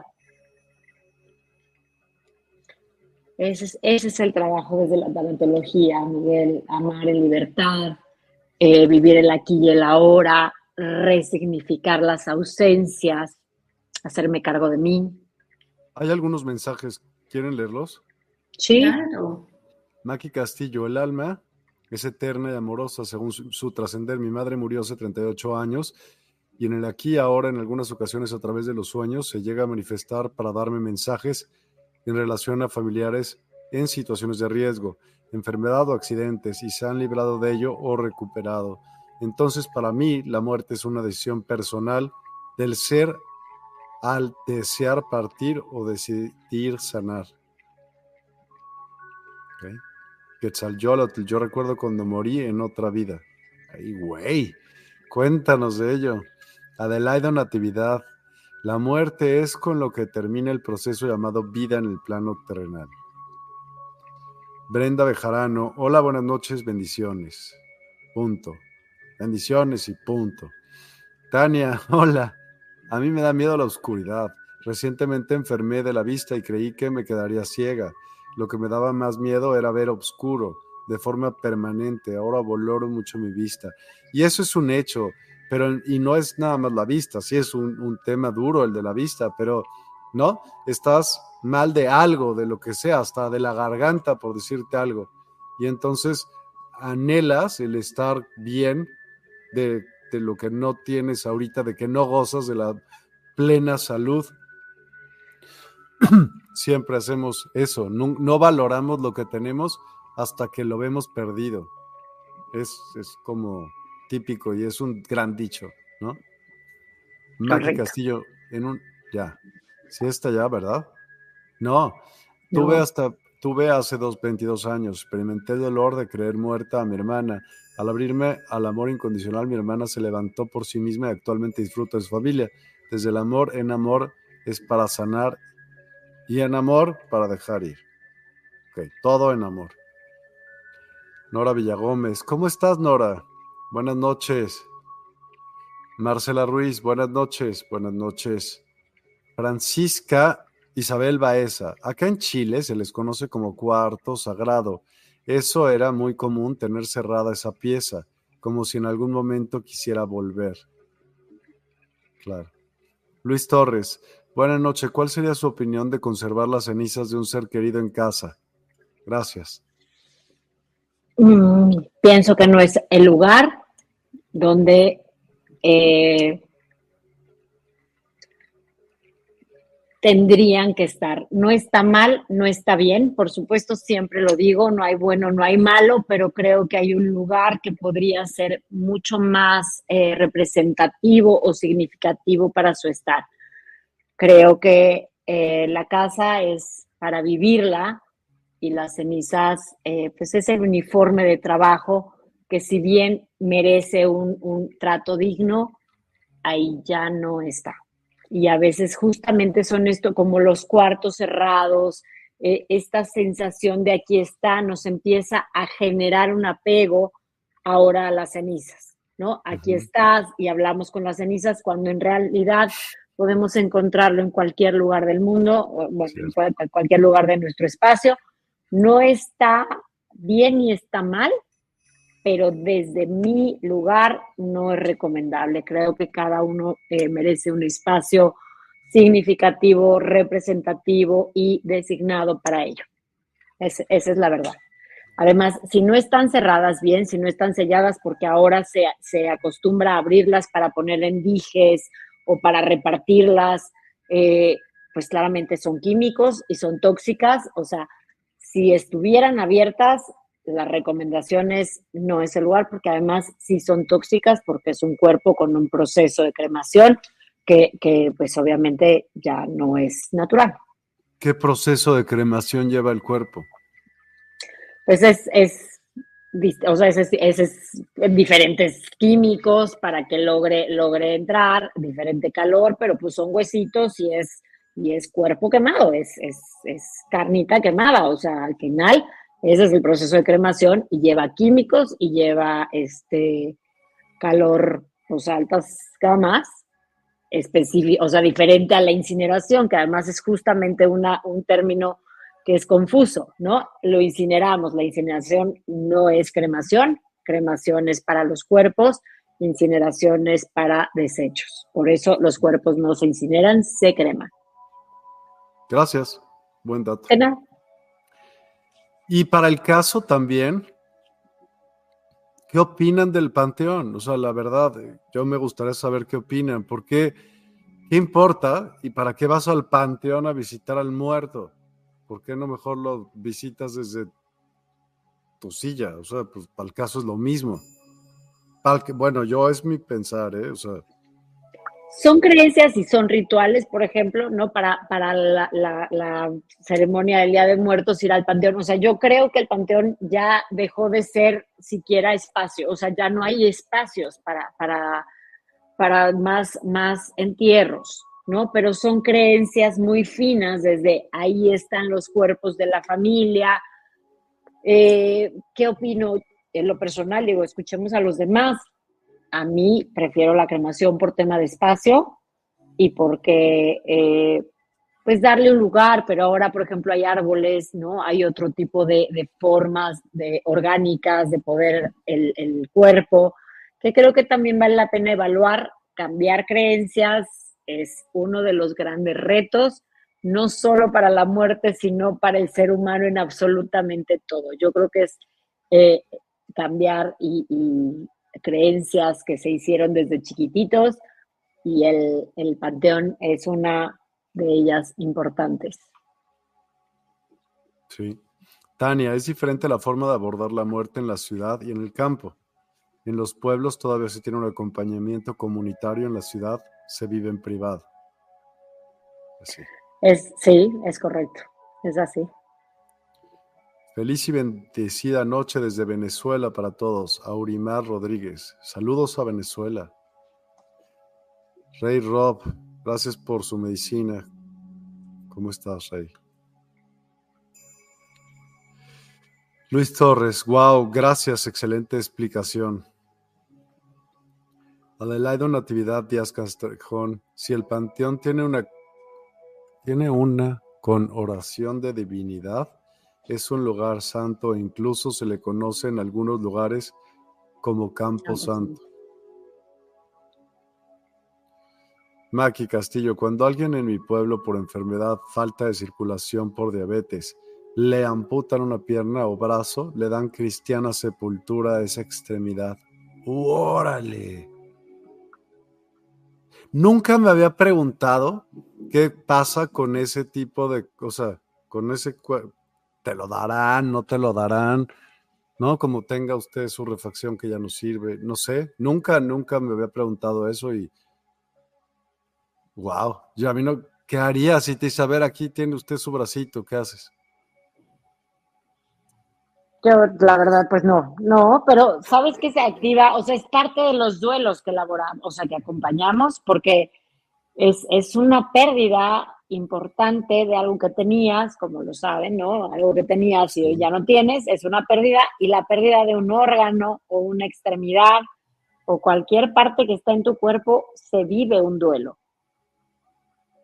Por lo tanto, pues estoy muy de acuerdo que le hagan cristiana sepultura, porque sí es parte de, de, lo, de nuestras pérdidas. ¿Y qué le hacen, Lulu, a ese miembro amputado en el hospital? ¿Qué le hacen? ¿Lo creman? ¿Lo tiran a la basura? ¿Qué hacen? Quiero saber. Ella puede decirnos qué hacen con ello en el hospital. Si tú lo quisieras pedir, ¿te lo dan? También es otra pregunta que tengo, Lulu. Ya que estás ahí, pues nos puede contestar perfectamente bien. Y una pregunta que iba a ser para ti y para todos. ¿Qué rituales o prácticas pueden ser beneficiosos para honrar la memoria de los que ya no están? ¿Qué se les ocurre? Absolutamente la que a ti te haga sentido es tu proceso de duelo. Eh, cocinar su comida favorita, poner su música. Eh, hay una que me gusta mucho que se llama El Anecdotario, ¿no? Donde todos ponen una vela y en una cajita meten cinco o cuatro anécdotas de su vida y pueden eh, irlos repasando, ¿no? Tal vez los niños que son, que son pues manos santas abren el anécdota, lo leen y entonces vamos, vamos recordando su vida. Es importante, por ejemplo, en este proceso, eh, enfocarnos a su vida. Por supuesto, la muerte es lo que nos deja este proceso de duelo, pero hay que irlo equilibrando a recordar, tocar, sentir y reconocer y honrar su vida. Por eso este, este ritual, este, esta forma, es como hablar de su vida cuando, cuando él eh, o ella pues hacían, decían, actuaban o, lo que sea. Ese es uno. Eh, pues ahora los tatuajes, ¿no? Que las personas se tatúan números o significados también. Creo que ritualizar es lo que a ti te haga sentido y que te conecte desde esta, desde esta posibilidad con el ser querido. Por supuesto, conocemos los velorios, que ahora mucha gente dice, a mí no me hagan velorio, eh, el velorio no es para ti, lo tengo que decir. El velorio es para tus seres queridos, para que este proceso de duelo sea un poco, a decir no más apacible porque eso no lo garantiza, pero es el momento en donde yo como doliente eh, reconozco que tuve una pérdida, que estás ahí. Entonces, no es, es para esto son, para reconocer, para, para hablar, pero te puedes ir alguna vez, alguien me dijo, eh, me fui a la playa, puse su canción a las seis de la mañana, escribí una carta, la rompí, la aventé al mar y fue un ritual divino, ¿sabes? Entonces, a veces creemos que tiene que ser algo muy elaborado cuando son pequeñas cosas, poner esta canción en la mañana, escribirle una, carta. Creo que, creo que puede ser como, como lo que a ti te haga sentido, porque a veces es, ¿qué hago, qué hago, qué hago? Lo que a ti te haga sentido, lo que a ti te conecte con este ser querido, con su vida. Tú, Moni, ¿qué recomendarías? ¿Qué ritual recomendarías? Muchas gracias. Hay un ritual bueno, es efectivo, lo, digo desde la experiencia, cuando alguien ya trascendió y que también es interesante dar un espacio también de que ha, de que ha trascendido mínimo unos seis meses, ¿no? En donde tú también ya estás aprendiendo a, como decía Pau, a retomar tu vida y hacer cosas quizá de manera diferente. Entonces, este ritual es para, para enviar un mensaje a un ser que, ya trascendió, que quizá tienes esta sensación de que no le pudiste decir, si tienes una pregunta, algo que le quieras comunicar, o si lo has estado soñando, que estábamos diciendo, es un ritual muy hermoso. Necesitas una, un cirio o vela blanca que sea nuevo, solo lo vas a usar para estos fines. Y entonces en, eh, el sirio, si, si este fuera, vas a escribir el nombre completo de la persona de arriba a abajo, pero completito, así si tenía dos, tres nombres, para que sea efectivamente esa persona en, en, la que estás pensando, ¿no? Escribe su nombre completo y también en ese sirio o vela, en algunos lugares les dicen velón también, vas a escribir uno de los 72 nombres de Dios. Hay 72, escoge, busca, en, pregúntale a Google cuáles son y escríbele uno. Por ejemplo, uno de ellos es Metatron o Yahvé, el que te guste. Escribes ese nombre. El hacerlo te permite que ese ritual sea un ritual de luz, ¿no? Que estés tú trabajando en esta parte luminosa y de amor. Entonces, eh, se requiere esa velita, poner el nombre completo de la persona. De, ¿Y por qué de arriba abajo? Pues porque tiene su pabilo y entonces esa luz, cuando tú lo enciendas, esa luz viene de la divinidad hacia abajo y va a cubrir todo ese nombre y el nombre de Dios y al terminar se va a mandar ese mensaje. Tienes que pensar muy bien qué quieres preguntar, que sea algo desde, desde tu corazón, algo, alguna información importante, algo que quizá no se dijo, entonces te sugiero escribirlo porque al momento de hacer el ritual a lo mejor estás muy emotivo, entonces escribe qué es lo que tú quieres preguntar. Pones también un vasito con agua junto porque saben que el agua es un conductor interesante y que además va a absorber otro tipo de energías que anden por ahí, porque recuerden que encender una vela es abrir un portal. Entonces hagámoslo con, mucho respeto, con mucho amor, no, no la prendas y, oye, ¿qué pasó? Oye, está el arroz y, oye, espérame, es que me están hablando, no. Te pones a hacer tu ritual y es con todo el amor y con todo el respeto, porque vas a mandar un mensaje a otro plano.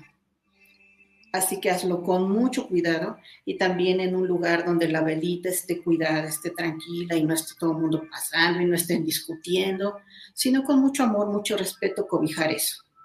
Entonces, cuando tú enciendas tu velita y que digas que por voluntad de Dios haces ese, ese ritual con mucho amor y que quieres mandar un mensaje a esa persona y dices su nombre completo, aquí vamos a pedir ayuda a unos seres de luz que son los ángeles de los traspasos.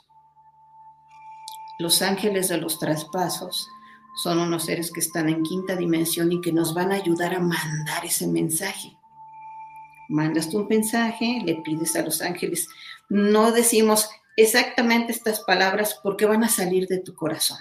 Entonces, ángeles de los traspasos, por favor, manden este mensaje a mi papá, a mi ser querido, que se llama así, quiero decirle que estoy muy bien, que estoy muy feliz, que me perdone, que, que quiero saber por dónde anda, qué está haciendo, qué sé yo, lo que tú le quieres comunicar. Y dejas que se termine tu velita, no la apagues. A veces hay quien dice, ay, es, me da pendiente. Que no, no, no, no pasa nada. Son rituales que por la energía que se maneja se van suavecito, suavecito, suavecito. Bien. Y lo que es también muy importante es que estés bien atento al mensaje, porque de que responden, a mí me responden hasta iniciando el ritual, ya, ya, ya la respuesta ya llegó. Es así, rapidísima, o a lo mejor tarda un poco, pero que es importante. Entregas el mensaje, esperas con amor, pero estate atento, puede ser en una canción, en un espectacular, alguien te llama y te dice algo, encuentra la respuesta. Te van a dar la respuesta tres veces por tres diferentes medios. Así que mucho ojo, la antena ahí bien, bien afilada para recibir el, el mensaje y es un ritual además que les da les da mucha luz, que es lo que las almitas eh, les encanta esa luz y ese amor que siempre les estamos mandando. Así que ese es el ritual que les, que les sugiero. Gracias. Al contrario.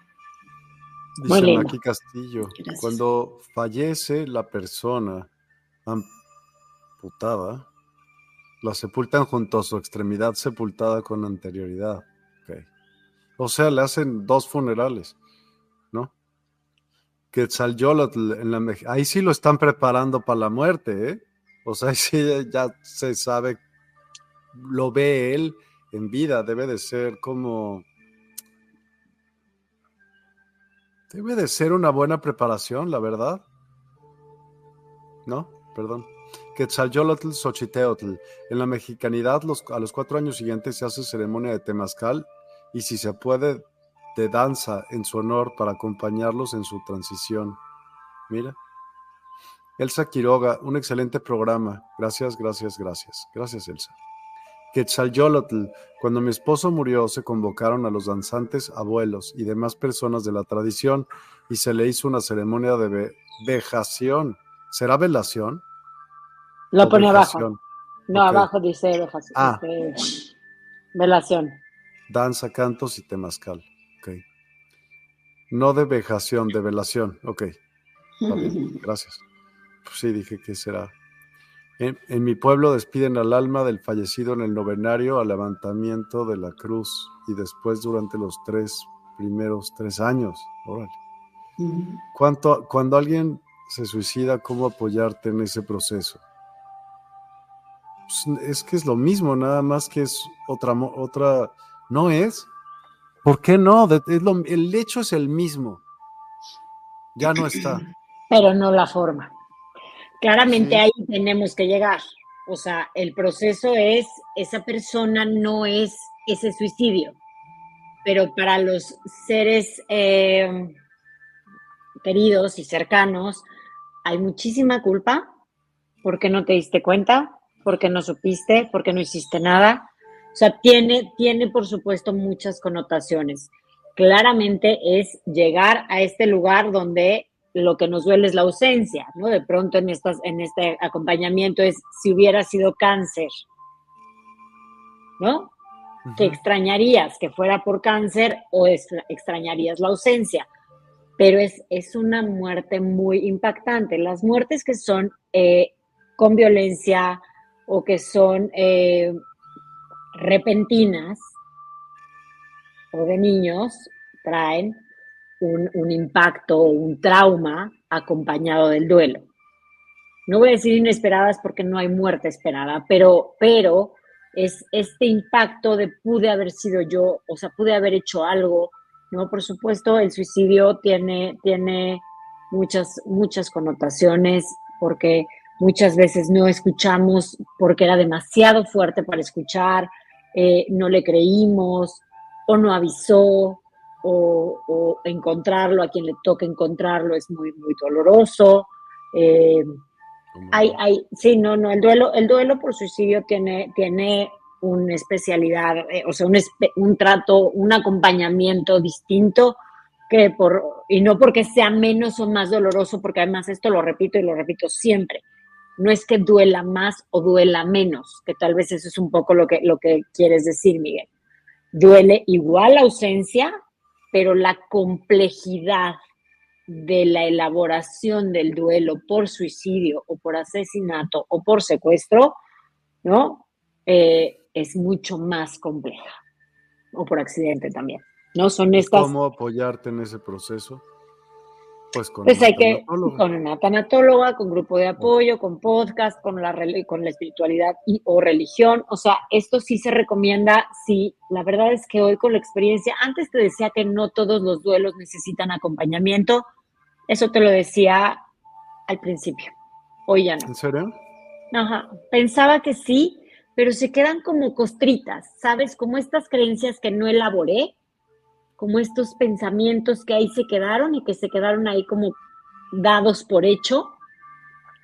Hoy sí creo que es muy valioso acompañarte para que tú mismo lo desatores, ¿eh? porque ni siquiera lo desatora el tanatólogo. El tanatólogo no te puede decir esto es así, sino te acompaña a que tú mismo vayas elaborando y recoloques, resignifiques y hagas. Pero un duelo por suicidio, por accidente, por eh, secuestro, por supuesto, bueno, sin dudar, ya sea con la religión, ya sea con un tanatólogo, grupos de apoyo, espiritualidad, o sea, es un duelo que por sus características es muy complejo de elaborar ante tanto desorden emocional. Gracias por el ritual, Moni. Muy lindo. Gracias, Moni, por el ritual recomendado. Gracias a todos por tan hermoso programa. Me encanta el trabajo de Paola, Miguel Limón excelente equipo. Gracias para todos. ¿Sabes que yo les puedo recomendar un... No sé si sea ritual, pero una acción que aparte de todo puede resultar súper interesante y es poner una silla enfrente de ti como si estuviera esa persona ahí sentada Puedes hacerlo con los ojos cerrados o con los ojos abiertos, como mejor quieras, pero igual al principio está mejor con los ojos cerrados para que te puedas imaginar perfectamente bien que esa persona está sentada ahí. Y, y le dices como si estuviera ella o él ahí diciéndole todo lo que tú quieres decirle, todo lo que tú sientes, todo lo reclamos, todo, todo, todo, bien, todo y quedarte en silencio hasta que escuches una respuesta. Siempre vas a escuchar una, aunque sea de, y pienses que viene de tu propia cabeza, que es probable. Pero eso ayuda a un friego, un friego, y, y muchas veces te sorprenderás con, con las respuestas y con cambios de temperatura, con... De veras, de veras, o sea, te vas a sorprender y, y vas a lo vas a asimilar un poco más, es un hecho, ¿no? Es, se llama la silla vacía y es una es, ah. terapéutica, por supuesto, sí, sí existe, existe, existe, existe desde la terapia, eh, este, sí, sí, lo hacemos justamente para ayudar a reconocer, a despedir, a eh, enojarnos, reclamos también, ¿no? Yo, puede ser la silla, por supuesto, pero es muy valiosa, es sumamente útil, Miguel, ¿ves? Como, como, como hay cosas que nos hacen sentido y que no necesitaríamos este, recomendarlas porque es muy valiosa. La silla vacía es muy valiosa también. Órale, no sabía que existía una técnica de esa y a mí se me hizo, pues, buenísima. Y también para, o sea, pues, no sé, no en el duelo, porque hay veces que ya, la verdad, ya lo asimilaste, ya aprendiste a vivir sin esa persona y a los que están viviendo una muerte reciente, el, de repente va a haber días en que no te acuerdes de esa persona y, vas a sentir como que poca madre y te vas a culpar. Es uno de los procesos que pasan y pasan, realmente pasan. O sea, el chiste es saber que tú no decides ni tienes ningún control sobre de nadie ni de tu propia vida. Así que déjalo ir. Literalmente déjalo ir y tú asimila, si es un padre o una madre, pues tú eres esa persona, tú eres porque parte, tú, su ser está en ti, tú eres, saliste de ahí. Entonces haz honor a lo que quisieras que hubiera vivido y mejóralo tú. Yo, es, es mi simple aportación a ello, porque de nada te sirve el, el llorar a un para toda la vida llorar y estar triste por algo o alguien que ya no vas a ver más, no vas a ver más. La única manera de verlo es aquí, de sentirlo es aquí, o, donde se sienta, yo diría aquí las dos, pero es, es este, es reconfortante saber que lo vas a volver a ver. ¿Quién te lo garantiza? Lo, la verdad, nadie, porque imagínate como dice Moni, ¿no? ¿Te acuerdas que platicaste qué esperarías cuando, cuando te, si llegas a, la muerte? Y si esperas ver a todos tus seres queridos y después no, vas a decir, Chihuahua, yo quería esto, ¿no? Y te la perdiste porque a lo mejor lo podías hacer todos los días. Todos los días puedes recordar a esa persona, te estás viendo a ti en el espejo y estás viendo a ellos. El otro día me pasaron un video que seguramente muchos de aquí ya vieron que decías, ¿cuántos de tus familiares se necesitaron para que estuvieras tú aquí hoy vivo? No sé, una jalada de, gente, o sea, muchísima. Y todos viven en ti hoy, si no, no podrías estar tú aquí. Tú eres parte, eso es el ADN, eso es como toda la información genética que llevas desde que hubo el primer Newman hasta el de Aurititita, ¿no? El más actual. Pues me ha parecido de verdad una, una plática excelente y, espero que sea también de mucha ayuda para todas aquellas personas que están pasando por un duelo o que ya lo pasaron y que siguen pensando o doliéndose, pues esa es la palabra, porque un duelo viene de la palabra doler. Así que si les duele aún, esperemos que esta plática les haya venido bien. Y bueno, pues aquí también tenemos una eh, invitada que resulta ser esta anatóloga y pues me gustaría por favor que dieras tus datos de contacto para aquellas personas que también están en podcasts y no se y no ven, porque sí los hemos puesto. Y sería buenísimo que ellos también puedan tener la oportunidad de contactarte y de sanar. No sé si la palabra correcta es sanar. Sanar sus duelos o que les deje de doler y que aprendan algo más. No sé, ¿cómo se dice? A ver, sanar se reconoce, es coloquial, digamos, pero no estás enfermo. El duelo no es una enfermedad, es un proceso. Resignificar eh, sus duelos puede ser mucho más claro, ¿no? E, es que, sanar, porque no es una enfermedad, se vive como una enfermedad porque realmente estamos muy desordenados, muy emotivos, muy complejos en, este desorden. Las personas lo entienden como sanar y yo no me peleo mucho con el término, pero en realidad es resignificar, ¿no? Resignificar, aceptar el duelo, aceptar la pérdida, eh, pero bueno, sanar creo que es como común, pero no estamos enfermos y eso es importante que lo sepamos, que es un proceso que es adaptativo y que es activo. Quedarnos estancados habla de un duelo congelado que no se está elaborando. No hay duelo eterno, hay lo que pensamos del duelo, que es cuando ya me quedé ahí estacionado pensando que es la forma de honrarte y de amarte. Puede existir, la forma de amarte y de honrarte es eh, haciéndome cargo de mi vida, recordándote desde ese legado, desde ese amor, desde este lugar, desde lo que valió tu vida y no tu muerte, ¿no? Porque a veces nos quedamos estacionados en ese último lugar y no nos permite ver el dolor, todo ese recorrido chiquito o grandote ¿no? Porque hablábamos en inicio de, los duelos gestacionales, del tiempo que haya sido, pues es vida y eso es lo que vale también. La muerte nos duele, nos deja una profunda ausencia, pero hay que resignificarla y hay que integrar a la muerte, la vida, el dolor, las pérdidas, la felicidad en el corazón porque son vienen en el mismo paquete.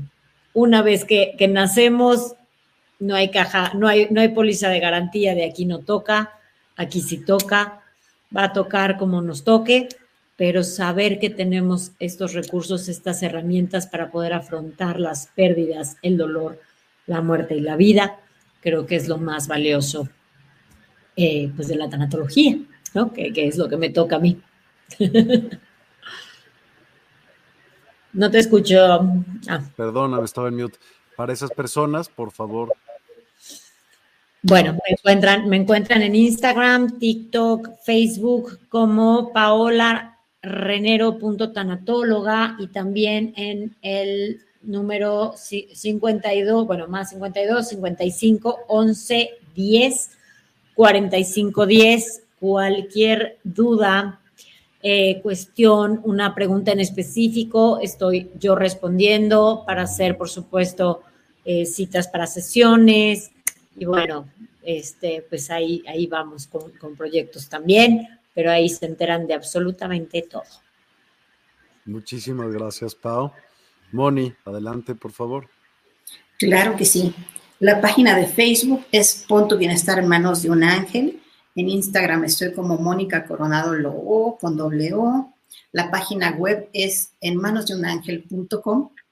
Estamos en la Universidad del Despertar, pero ¿con quién? Con el pequeño Miquel. Este mm. pequeño angelito que es el verdadero sabio, el que tiene toda la inteligencia y toda la experiencia y que la comparte en la Universidad del Despertar todos los lunes a las 11 de la mañana en Aventuras de un Ángel en la Tierra y los viernes en Conecta con tus seres de luz. Nada de librito, puras experiencias vívidas a las 6 de la tarde, primer y último viernes del mes. Y no se les olvide, por favor, escuchar a todos los expertos de la universidad y a entrar en Despierta Online, donde tenemos muchas sorpresas para ustedes. Gracias, Moni. Y bueno, leemos algunos. Teníamos una, una lámina increíble que me mandaste, Pau, de todos los sentimientos que se han documentado, quiero pensar, y están súper interesantes. No sé si yo creo que va a ser motiva de otra ocasión. Rey, te mandamos un, abrazote. Tania, gracias. Moni, Miguel y a la tanatóloga Paola. Excelente programa. Hasta pronto. Ann San, gracias, gracias, gracias, Universidad del Despertar. Al Caballero del Despertar. A Bella Angelita Moni y muy hermosa Pao por todo lo que aportan. Bendiciones a todos. Ani Meléndez, Vida en Equilibrio. Toda mi familia ya no está en este plano. Estoy solo con mis tres hijos y mi esposo. Pues haz más amigos. Aquí tienes más amigos en Despierta, así que no estás sola. Ani Meléndez, viva en equilibrio. Un día soñé donde estaban todos ellos y me decía mi abuela, sé feliz. Exacto. Preocúpate cuando, cuando tengas que encontrarlos del otro lado. Janet Baez y Caché. Gracias por tan hermosa reflexión. Mi padre se suicidó a sus 39 años, yo tenía 15. Este programa me ayudó mucho. Qué bueno, qué bueno saberlo, de verdad. Y bueno, eh, hoy no va a haber meditación. Si quieren, eh, pueden pues poner cualquier programa pasado, ya hay muchas meditaciones, eh, o ir a despierta.online a ver frecuencias el día de hoy pues nos vamos a despedir de, estas, de esta manera. Así que muchísimas gracias a todos. Que tengan una excelente noche y que en sus sueños puedan resolver más de casi todos los problemas que tengan en, en, su vida actual y poder superar cualquier problema y adversidad. Muchas, muchas gracias por todo y nos vemos el día de mañana que descansen. Y gracias, Pau. Gracias, Moni. Gracias, Miquel. Y hay los virlos. Hasta mañana. Bye, bye. Chao.